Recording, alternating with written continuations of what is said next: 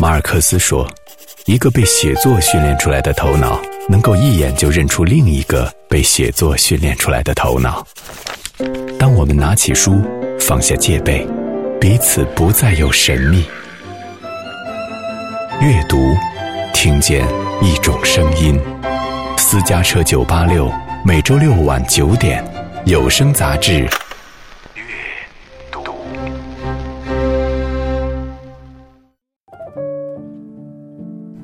他用诗说着辞呈的四季，像莫奈的画。我这个诗的这种风格的形成，包括拍的那些照片，也拍出那个莫奈的效果出来，跟慈城、水土都有关系的。屋脊城墙与乡愁的天际，古典绽放的未来意识。就因为我在慈城里面了，看到了文艺复兴的它的一些气象，那么我就参与到这里面来。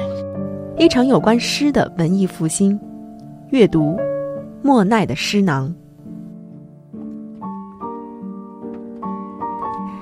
这里是阅读，我是小轩，在每周六晚的这个时候，跟你分享一本好书。在今天节目的一开始，我先来读这样一段文字：立春，人在慈城，一个幽灵，一个民国的幽灵，就在民主路、民权路、民族路，还有三民路上赶春。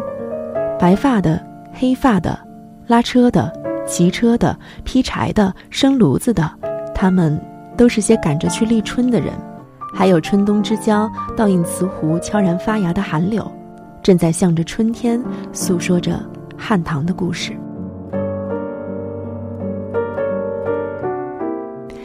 这段文字出于自由写作者刘刚最新出版的一本微信体的诗集，叫《莫奈的诗囊》。在每一首古体诗之后，我都能看到这样一段注解，就像诗的译文。我们一眼就能看出，这是一本在写词城的书。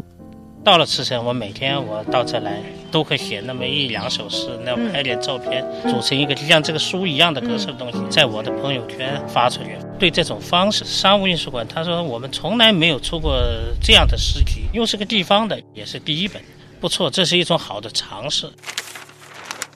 刘刚，自由写作者，独立学术人。著有作品《中国史诗》《文化的江山》《重读中国史》《回到古典世界》等。此刻，我好像是拿着一整本慈城的风貌，他如此自然地说着这里的四季，它的山水和生活，就像一幅一幅莫奈的油画。刘刚说，这是慈城留给他的最初的印象。每首诗歌都会配上一些图片。他就这样记录着这个江南小城独特的韵味和风土人情，在这些质朴的影像和自由的文字背后，我们能发现一些似乎已经失落的优雅与文明。刘刚给诗序做了标题，叫做“新的尝试”。对于他，对于出版社而言，仿佛都是这样。莫奈的诗囊由商务印书馆出版发行。对于这个中国出版业历史最悠久的出版社而言，推出这样一本版面自由、一诗一画的小书，根本是突破了传统诗集的风貌。就像这个标题《莫奈的诗囊》，我一直觉得乍眼一看，好像两者并没有什么内在的联系，它像对立的被深拽在一起的两个概念。但你渐渐会找到一种现代的解读。有人说，现代艺术就是对于时间和空间的表达。如今我们处在这样一个新旧交替的时空里，古典的商事、新文化的崛起，很多东西在我们眼前消失了，我们再也读取不到自然和历史的线索。但是很多东西又在我们眼前成立，我们要不断的去设想，有可能我们会面对的未来。但是在慈城，这两者好像做了一个很有效的结合，有一种不发展的自由，处处都是年代资本的推换。这个小城似乎固守着一种叫做不成长主义的东西，他们自由的生长，然后非常自然的与这个时代的空间进行连接。这里好像天然就有最丰富的色彩和那些丰富的光影，所以当你从这些小城的定格画面里渐渐的、细细的发现了莫奈的影子的时候，你似乎就会感受到当印象主义在十九世纪六十年代登上画坛的时候的那种气象，感受到古典绘画里不曾有的一种。未来意识，或者你可以解读为一种人的意识。莫奈从来不相信既定的规则，他只相信自己的眼睛。他在自然里行走，看见橡树、行云、流水与风，以及无时不刻让他目眩的阳光。刘刚的感受也是一样的。当美一股脑地向你扑来，你可能只会想到两个字，那就是斑斓，一种对色彩难以分辨的表达。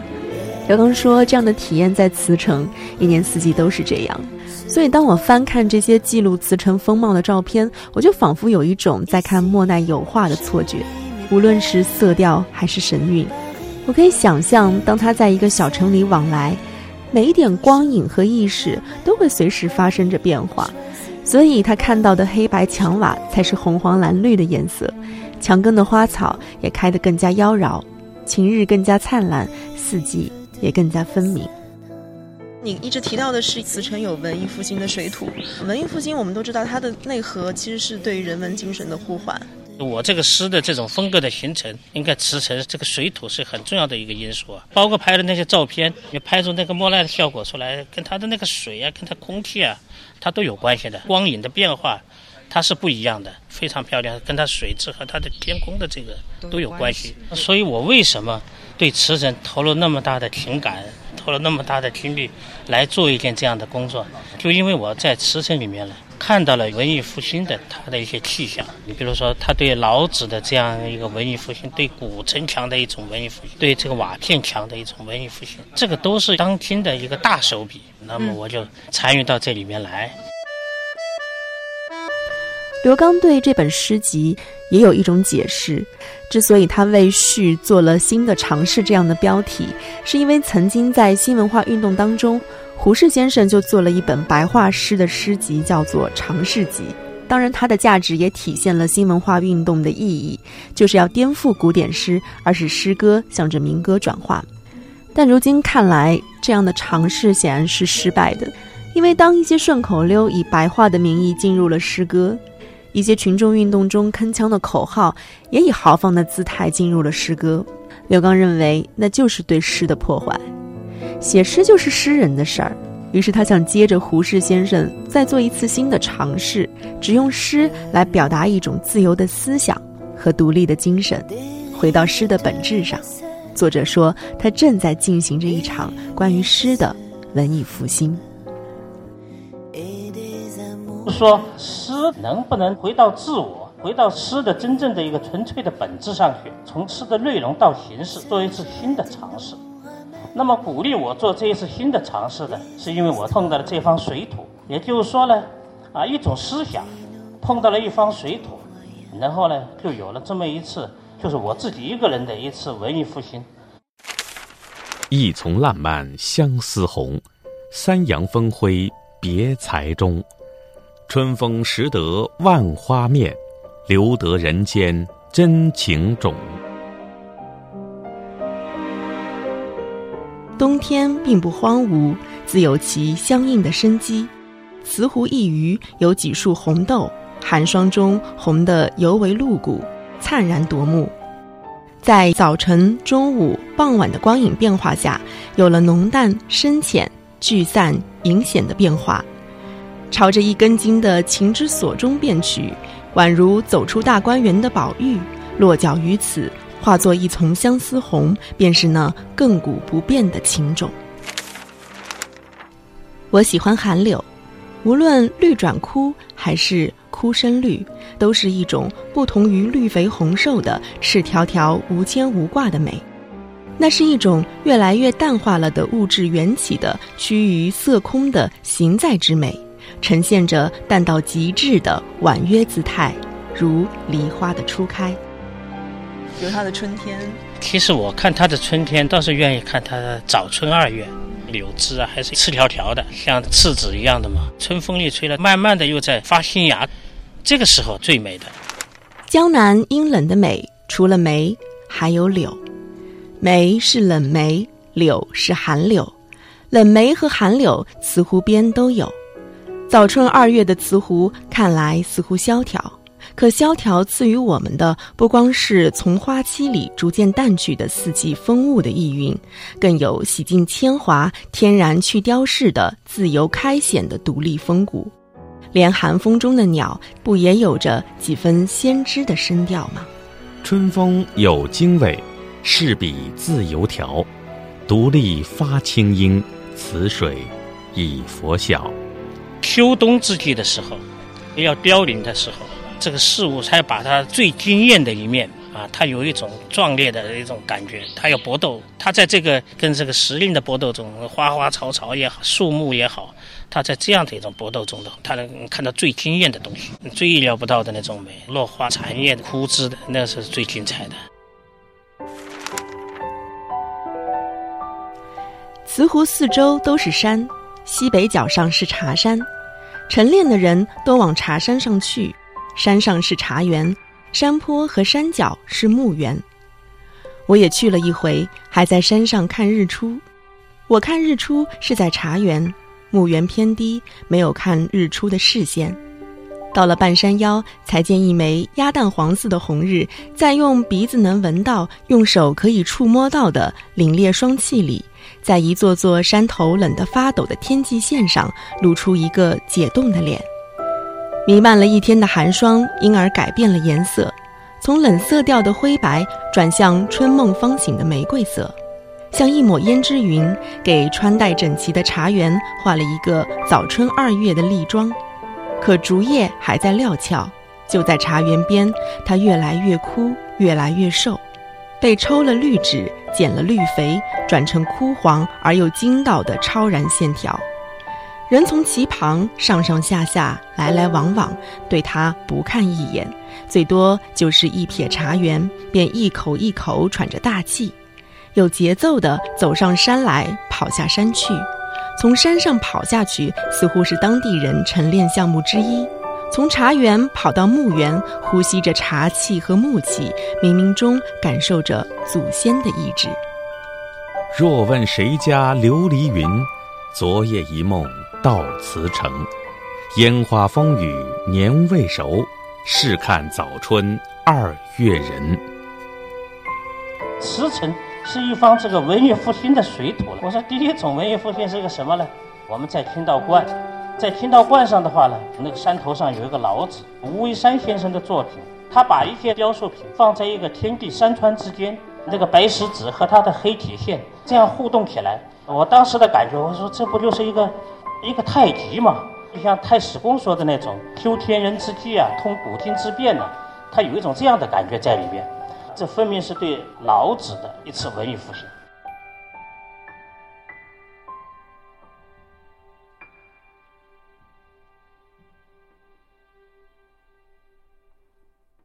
都市习气是功利驱逐诗意，一鼓作气之余，便是些再而衰、三而竭的日子。于是乎，旅游兴起，人满世界跑去寻找意义。今夜多云，未见月晕。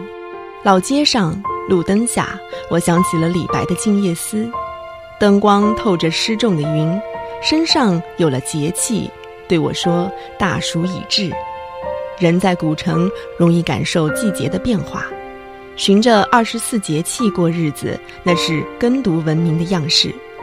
海德格尔所谓诗意的栖居，求证于大半个世界，反倒落在了这里。在这个基础上。它会形成一个新的文明样式，这个文明样式就通过每一个人的这样的一个文艺复兴的活动，它就会创造出来、开创出来。但它的基础是必须要保留这个东西，在文化遗产的基础上创造新的文明样式。它这个对古城的一次文艺复兴，你想一想，凡是这个搞旅游的，他都是要把城墙造出来。如果我们想想，一堵高高的城墙，把里面的民居也隔断了，跟外面的绿水青山也隔断了。在民居里面，那个矮房子里面的人呢，看不到远山的天际线，啊，站在外面的人呢，看不到民居的天际线。那个炊烟又必须通过还隔着一道城墙才袅袅升起，这个味道它就完全不对了。云来不问阴晴日，雨过黄昏大暑至。古城见云未见月，人在灯下静夜思。慈城大宅院里，一进门，前面通常都是很大的空地，据说那是做晒谷场用的，后面则有粮仓。慈城古宅大院里的农家生活与生产相结合，没有亭廊相连，不做山水假设。但凡角落空处多种果蔬，罕至奇石名花，缺了苏州园林的诗画，少了徽派建筑的说法，唯有农家本色来表达耕读文化。还是去年的老绿，今年又发了新芽。春暖芳心之时，春寒又至，明媚中带着料峭的寒意，显示着春天的文武之道。一张一弛的春暖花开和倒春寒激荡的春意，宛如童话世界的王子和灰姑娘。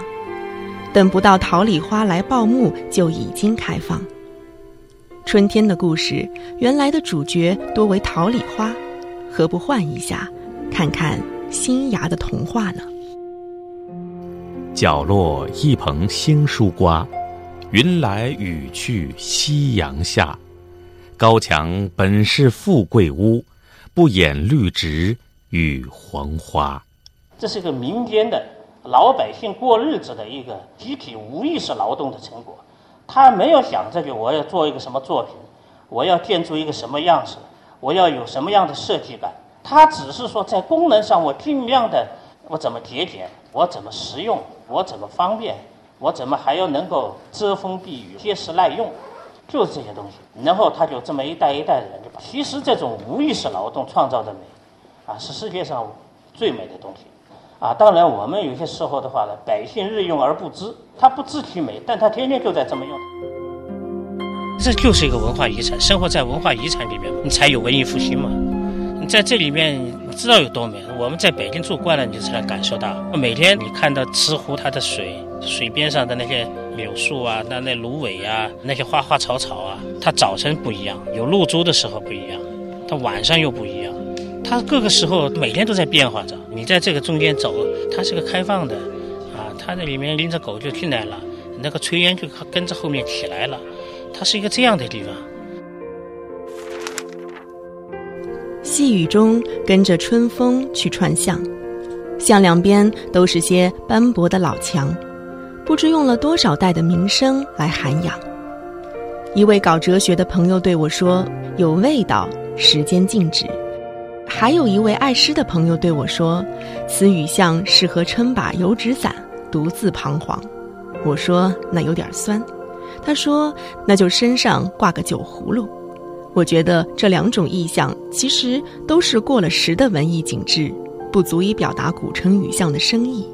他问我怎么说，我说过日子就是天理。春风入雨巷，大雅筑老墙，里设诗眼在，瓦砾放光芒。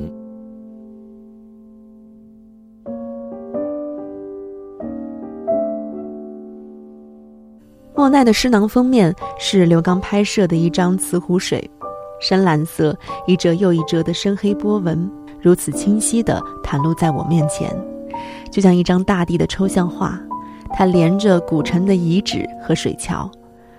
刘刚说：“瓷湖的美是不分季节的，就像涨水一样，只管泛滥，让美的光影和意识之流一样漫过时间和空间的堤坝，不管是在腊月还是在仲秋。”水纹一起荡漾的时候，犹如狂草一般的自由状态；有水墨的写意，也有纵情的姿态。看柳丝倒影，落日余晖，然后想象着，或许有一天，真的有一位叫做莫奈的画家，背着诗囊向我走来。也许是与水土有关吧，瓷湖的落叶格外斑斓，阳光穿越树梢。透过树叶，洒落影子，一直落到树脚跟。一叠叠任阳光打扮、各安天命的落叶，便各自缤纷起来。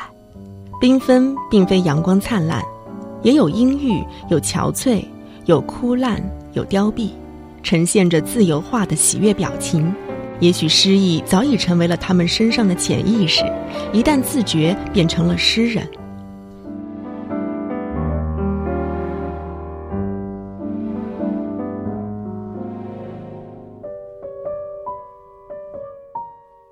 好，感谢收听本期阅读。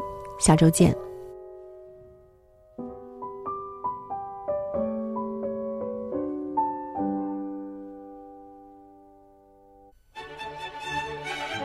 小说实际上是一个挺自言自语的一个状态。写作就是一个人对世界的理解，而不应该是一个人被世界绑架。写作的目的不怕世俗，最终要看你能不能写出好作品来。非常大的情节跟波折的推动，都是在生活的小细节里面。脏话也是人话的一种。假话才不是人话。